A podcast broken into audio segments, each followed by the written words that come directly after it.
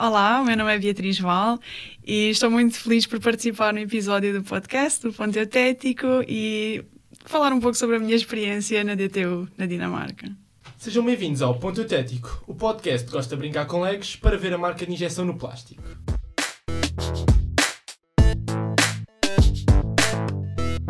Neste episódio, vinda do país nórdico Dinamarca, temos como convidada atual a vice-presidente do NUMAD, Beatriz. Obrigado por vires cá, desde já pela primeira vez no nosso podcast, falar-nos da tua experiência de Erasmus. Então, Dinamarca, em que cidade é que ficaste lá?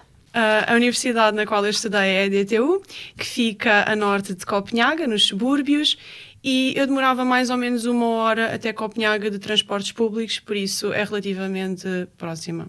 E foi a tua primeira opção ou preferiste ido para outro sítio e calhou para casa Dinamarca? Não, foi mesmo a minha primeira opção. Eu estava bastante ansiosa uh, para ir, porque eu considero a Dinamarca um país bastante evoluído e queria bastante testemunhar como é de facto viver na cultura dinamarquesa, porque eles são muito organizados, então queria vivenciar. Então isso. nunca lá tinhas ido? É, foi a primeira vez? Sim, foi mesmo a primeira vez. Logo morar lá? Sim. Tiveste lá quanto tempo? Tive lá seis meses. Também foi a minha primeira experiência a morar sozinha, então também adiciona mais a esta experiência. Eu fiquei bastante satisfeita, fiquei numa residência, lá é bastante fácil ficar em residências, por isso não tive problemas em arranjar uh, a casa. E fiquei bastante satisfeita com as instalações, com tudo. Uh, se, pronto, aqui a Dinamarca é conhecido por ser um dos países mais felizes do mundo. Sentiste isso enquanto estavas lá ou não? Uh, eu senti, por exemplo, a nível de estudantes, porque eu convivi muito mais com estudantes, principalmente por também estar numa residência de estudantes internacionais, o que tem as suas vantagens, mas desvantagens, porque eu não convivi assim tanto com dinamarqueses, mas no geral acho que eles têm uma perspectiva de vida um pouco mais descontraída. Talvez essa descontração também venha da organização deles, porque eles são extremamente organizados, a meu ver, e acho que isso proporciona-lhes uh, uma certa descontração no seu dia a dia. Uh, tu achas que pronto, tu deves ter, foste às aulas. Sim, sim. Eles lá toleravam os atrasos ou não? Nunca me aconteceu nenhuma situação em que um professor se levantasse e criticasse algum atraso. Achei bastante. Toda a gente muito tranquila, por isso, não, acho que eles não criticam os atrasos. Com certeza não gostam de atrasos, porque eu tive reuniões de grupo com dinamarqueses e ninguém se atrasa, mas ninguém levanta um problema. Ok.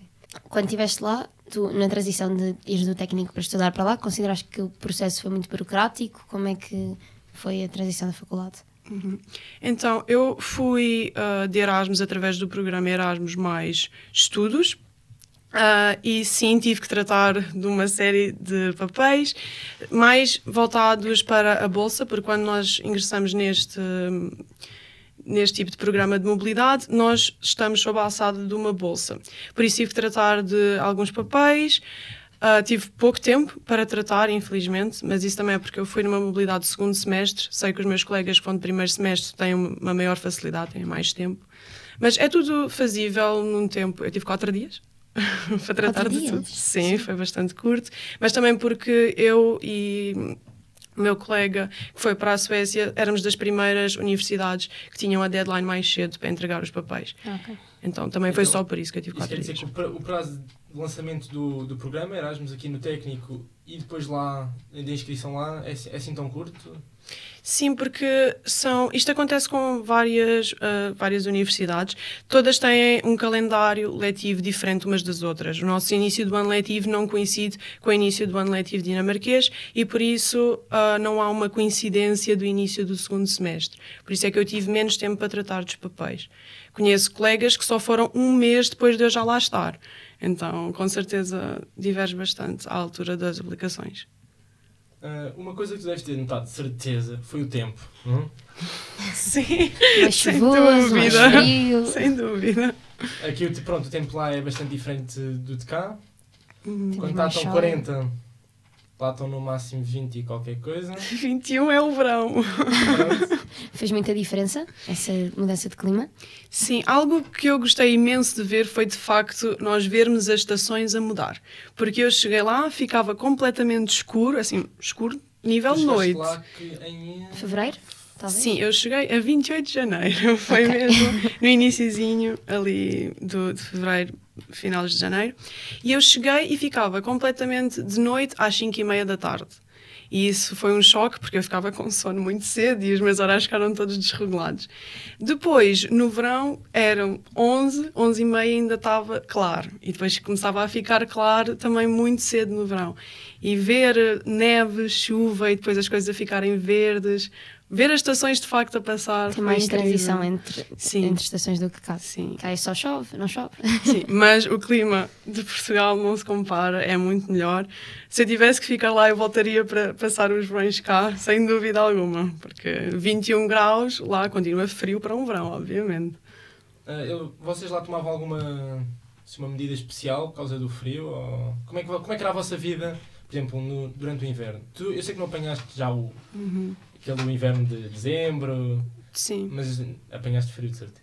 É. Sim, eu tive que comprar um casaco específico que, por acaso, quando eu estava a experimentar cá, não aguentei sequer dois minutos com ele enquanto eu estava a ver se servia, porque era demasiado quente.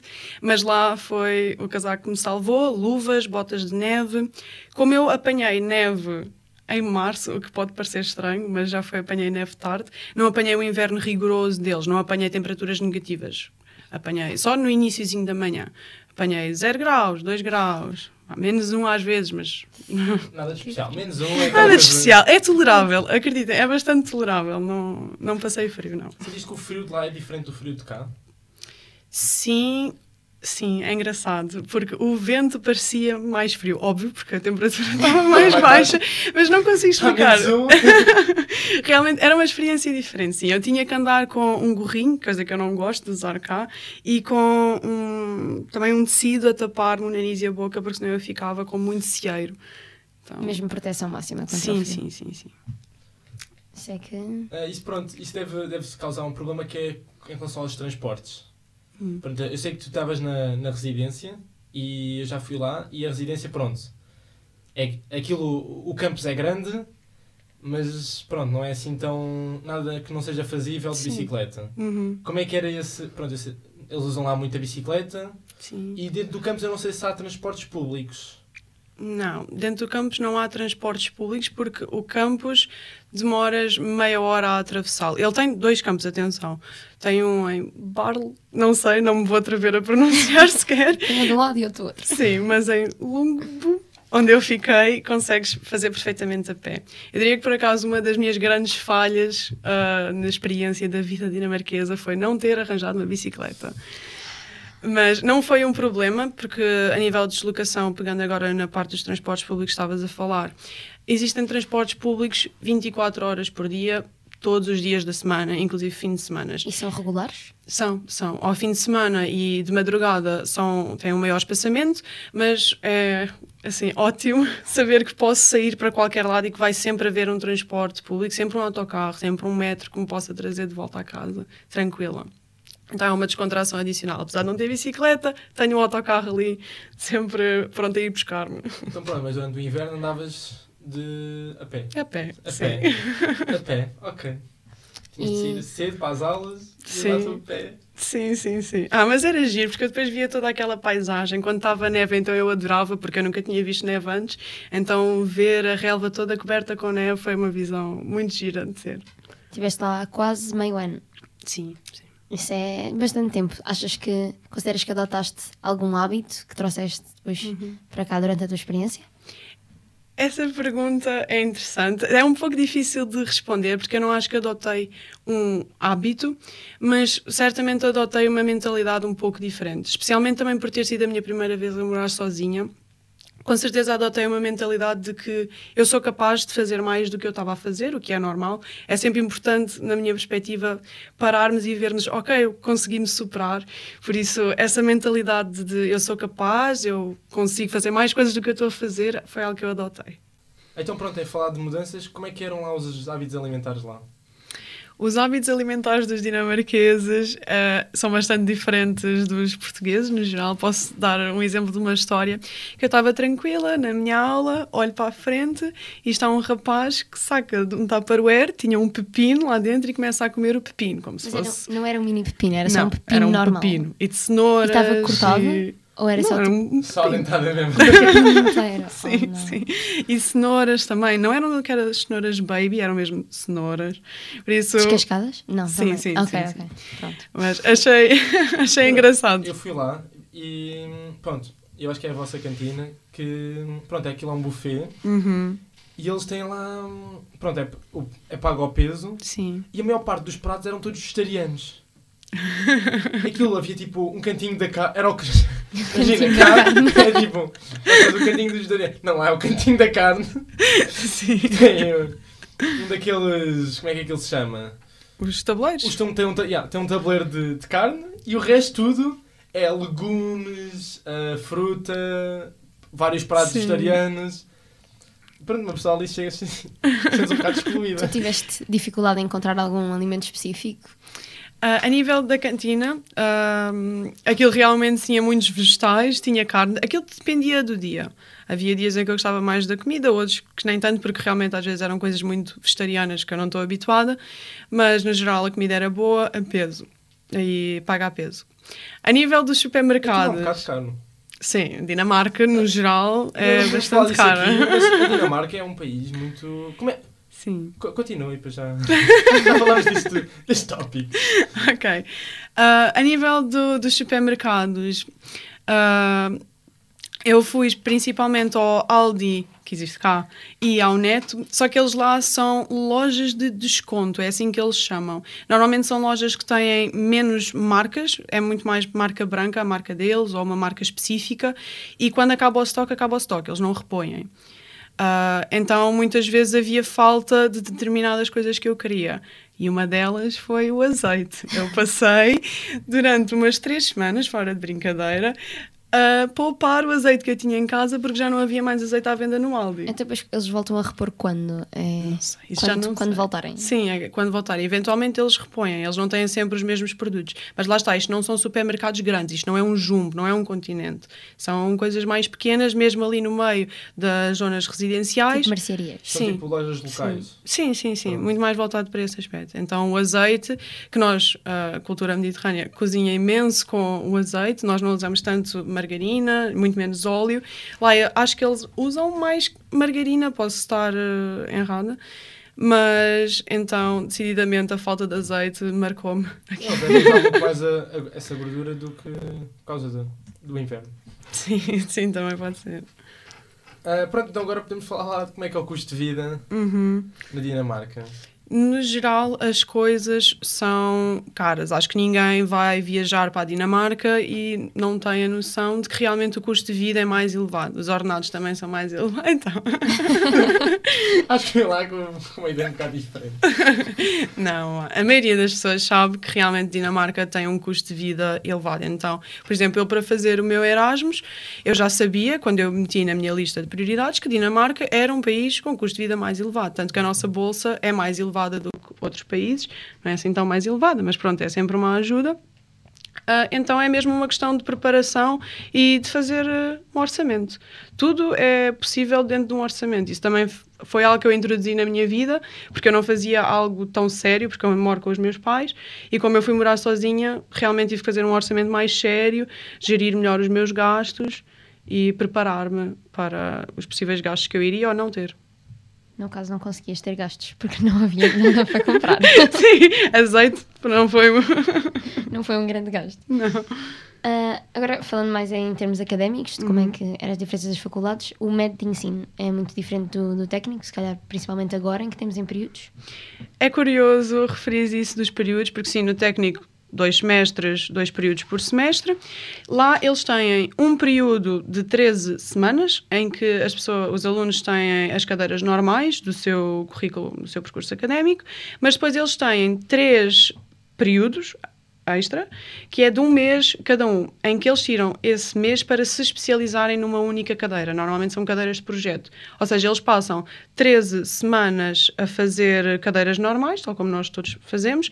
Chega, por exemplo, a janeiro e eles fazem um, uma cadeira especial. Que é uma cadeira de projeto, em que, por exemplo, é inovação. Eu tive alguns amigos que fizeram essa cadeira de inovação, em que eles, em grupo, têm reuniões semanais, têm aulas, todos os dias, durante esse mês, Uh, e no final têm que apresentar um projeto. Neste caso era um projeto inovador que propunha uma solução para uma determinada Da coisa. cadeira de inovação. Sim. Então, isso é diferente. A nível de período de exames, nós temos um período. É sete semanas os nossos períodos? É. Sim.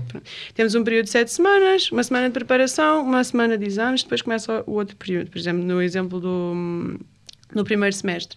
Eles lá têm uh, 13 semanas, que é o primeiro período deles, e depois têm logo um mês de exames. Há quem tenha exames no primeiro dia desse mês, o que eu acho que não seja comum, também não quero estar aqui a generalizar, mas eu tive um bom tempo para me preparar e os meus exames era cada um na sua semana ao longo desse mês, então foi uma época de exames mais descontraída também. A nível... Tu, só, só, desculpa lá. É, nas tuas. Estavas a dizer a modalidade de três semanas e depois um mês para se especializarem. Tu apanhaste essas duas de forma, ou seja, conseguiste tirar várias cadeiras e depois especializar-te? Sim, Oh. eu tinha essa opção, mas eu, como eu, nós temos cá que fazer uma lista de equivalências para o Learning Agreement e para o plano inicial do estudante, que são dois documentos que é necessário para o programa do Erasmus, e então eu consegui ter todas as minhas equivalências no período das três semanas, então eu não tive que fazer nenhuma cadeira em junho. Tive amigos meus portugueses do técnico que optaram por fazer já créditos extra, por isso agora não vão ter que fazer, por exemplo, uma opcional, e fizeram esta cadeira de inovação. Mas eu decidi aproveitar o meu último mês lá de forma mais descontraída, e como eu já tinha tudo o que eu precisava, e tenho o NEMAT para acreditar, não, não quis fazer uma cadeira em junho. Eh, Como é que são lá as infraestruturas lá do, da DTU? Uhum. Acho que calhar acrescento só uma coisa na minha resposta, que era a nível dos exames. Eu sei que ah, existem experiências bastante diferentes, por isso eu vou, obviamente, apenas falar da minha experiência. Foi todos os meus exames foram em computador e com consulta. Eu tive orais, uma cadeira eu tive oral, ah, por isso era só uma o oral era apresentação. obrigatório ou era tipo como nós temos aqui acima de 18 ou 17? Não, era obrigatório. Em vez de exame escrito, era exame oral. Ou seja, estavas numa sala com um júri e eles faziam-te perguntas, tu ias respondendo e depois no final eles davam-te uma nota. Isso é um exame oral. Depois, os meus exames escritos foram realmente todos no computador, com consulta, quatro horas. Estava assim numa mesinha individual com duas tomadas só para mim. Tinha um, um senhor dos serviços informáticos para me ajudar caso eu tivesse algum problema, por ser um exame no computador. Por isso, são métodos de ensino e métodos de avaliação realmente muito diferentes. Todos têm as vantagens e desvantagens, mas no geral achei um processo mais descontraído. Por ser quatro horas de exame, podia-me levantar, ir à casa de banho, é completamente diferente da experiência que nós temos aqui. A nível das infraestruturas, eles têm, como tu disseste, são uma universidade que tem um campus muito grande, especialmente do Lungo, nunca fui ao outro campus, e as infraestruturas deles eu achei impecáveis. A nível de biblioteca, a biblioteca tem três andares, com zonas de estudo, tem uma zona de silêncio, ah, tem uma sala de realidade virtual, ou seja, tu reservas num, num site específico deles e podes ficar lá com os teus amigos a jogar jogos de realidade virtual completamente gratuito, porque aquilo faz parte da universidade. Então, eles também valorizam essa parte de, da convivência, de teres tempo para estar com os teus amigos e a própria universidade faculta instalações para isso. Eles têm muitos espaços internos, como lá está lá fora é muito frio, especialmente no inverno. Eles têm muitas áreas de convivência, têm muitas mesas, muitas zonas onde podes comer, muitas zonas onde podes fazer eh, trabalhos de grupo. Então, é um pouco diferente da nossa universidade, mas ambas têm, têm boas instalações. As de lá são mais recentes Ah, do que o técnico. A carga horária era, Semelhante? Ou... era como é que era? Pronto, tu dizes que eles apelam ao, ao convívio. Uhum. Vou assumir que a carga horária não seja assim também tão, tão exigente. Isso é curioso porque eu tinha aulas de 4 horas. Era bastante diferente das daqui. As daqui têm 2 horas no máximo, normalmente. Ah, mas lá eles faziam vários intervalos e era para dar uma continuidade. Uma coisa que eu achei bastante curiosa na universidade é que antes mesmo de te inscreveres em qualquer cadeira, eles já têm disponíveis os horários das cadeiras, são sempre os mesmos. Imagina, cerâmicos é sempre segunda-feira às 8 da manhã durante o ano letivo inteiro. Então, tu consegues construir o teu horário. Sim, sim. Consegues construir o teu horário e inscrever-te nas cadeiras em função de se vais ter sobreposições ou não. O que para Erasmus deu bastante jeito. Vocês, se calhar, também tinham, por causa de a noite ser mais depressa lá, o horário era mais cedo, era mais concentrado na parte da manhã. O Então- meu era, mas eu sei que havia aulas específicas que eram dadas quase até às 10 da noite, mas sei que era uma coisa pontual. Eu não tive nenhuma cadeira desse género, mas tenho amigos que tiveram. Mas sim, realmente o meu horário era mais focado na parte da manhã. Uh, como é que, pronto, uh, fizeste lá, como é que era a interação lá com os, com os dinamarqueses e com o pessoal que estava com, na tua turma? Uhum. Eh, eu não tinha o conceito de turma como nós conhecemos aqui, porque era várias pessoas a tirarem diferentes cadeiras. Então eu não tinha propriamente uma turma fixa. Eu ia sempre conhecendo várias pessoas, o que para mim foi bastante vantajoso, porque eu não me importo e até gosto de conhecer pessoas. Acho que é importante. Se vamos para um programa de Erasmus, é para conhecer e estar a par da cultura local, não é? Exato. Então, eu- sim, eu fiz amizades com dinamarqueses, com pessoas estrangeiras, italianos, gregos, franceses, todas as nacionalidades quase. Ahm, foi engraçado ver as diferenças culturais de cada um. Não tive assim nenhum choque com nenhum deles, mas há nacionalidades que, na minha opinião, são um pouco mais dramáticas do que outras, umas mais fechadas do que outras. Então foi engraçado ver o quão diverso pode ser o nosso O que é que contacto. dos dinamarqueses? Os dinamarqueses, ah, eles têm aquela fama, uh, os nórdicos, de serem mais frios, mais fechados.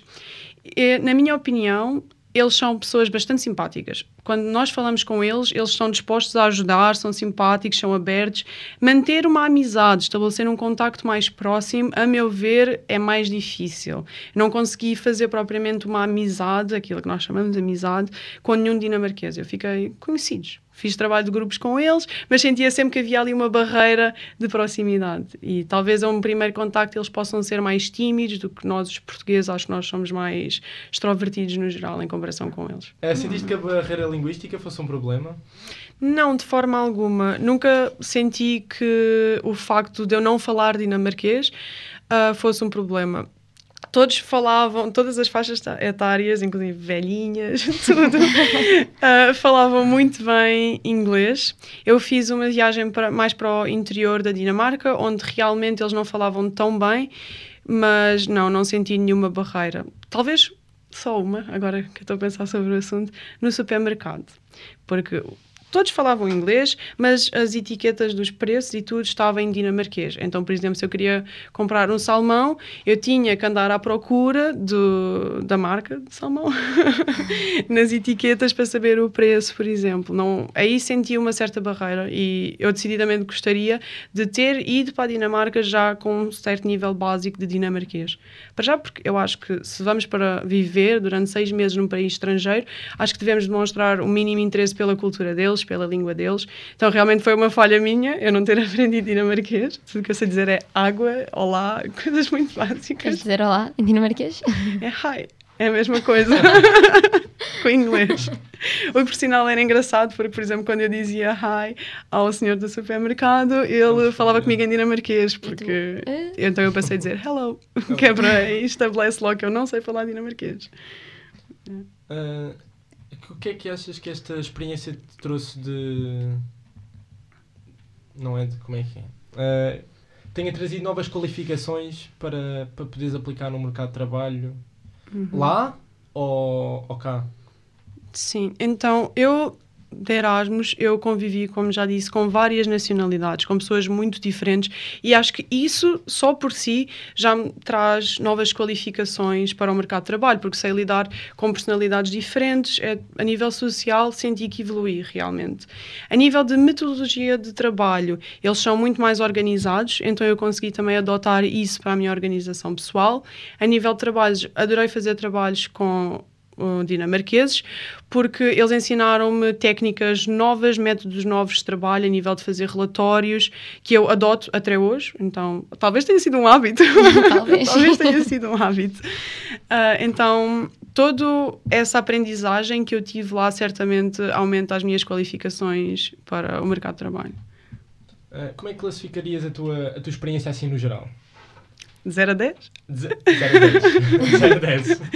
10. Ah, Eu realmente eu gostei muito. Eu sei que há pessoas que, por exemplo, do clima não dariam uma nota 10, mas lá está, eu já fui com esta mentalidade que não ia ser igual, que ia ser algo diferente. Por isso, talvez eu também tenha uh, de 10 por não ter ponto de comparação. Ok.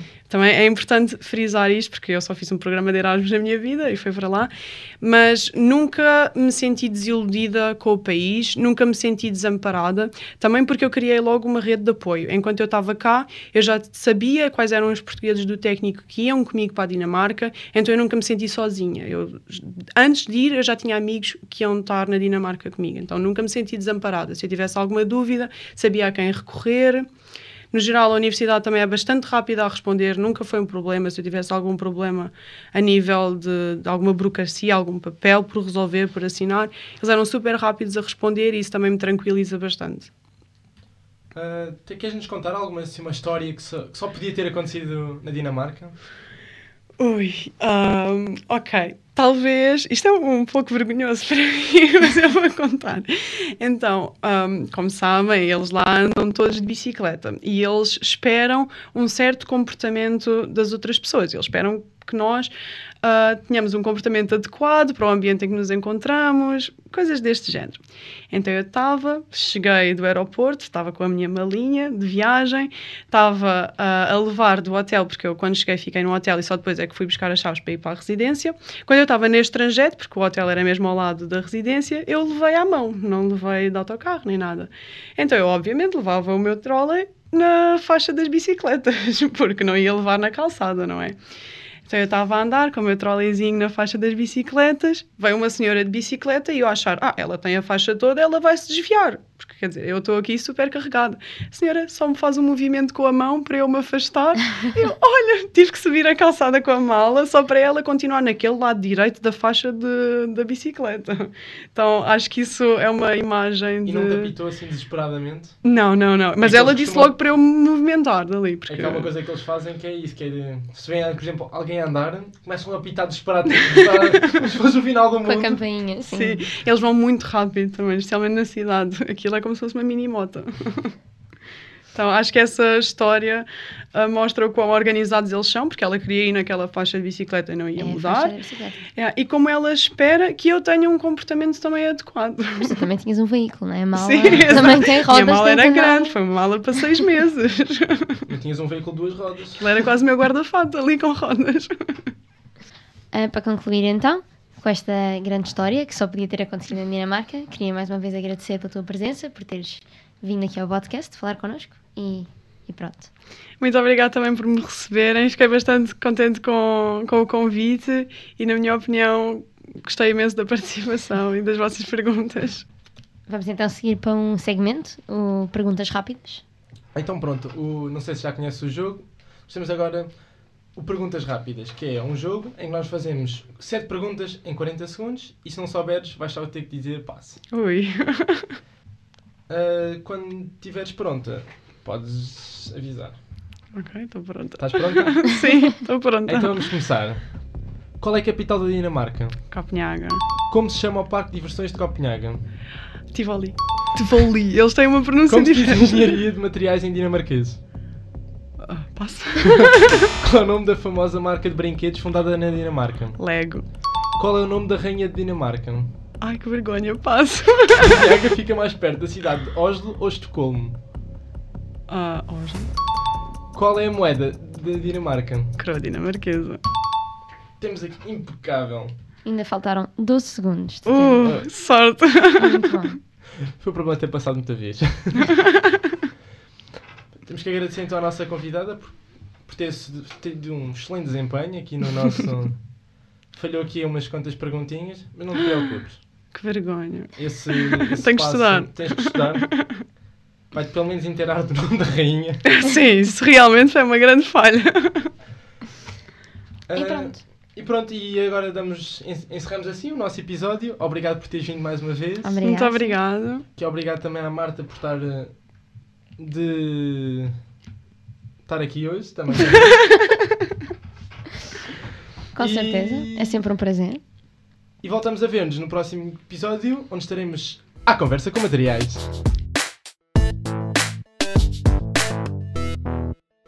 Ponto Eutético é uma produção de NEMAT, Núcleo de Estudantes de Engenharia e Materiais do Instituto Superior Técnico, apresentado por Marta Pimenta e Afonso Lebão. Música de Gonçalo Falcão. Produção executiva de Rafael Moraes Manso. Edição de Tiago Guerreiro. Produção de Afonso Lebão. E Talent Booking de Marta Pimenta. Subscrevam já o Ponto Eutético no Spotify, Apple Podcasts ou onde quer que ouçam os vossos podcasts. E não percam nenhum episódio. Para mais informações sobre podcasts e as atividades do NEMAT, podem consultar o nosso site e seguir a nossa página de Instagram Nemateriais.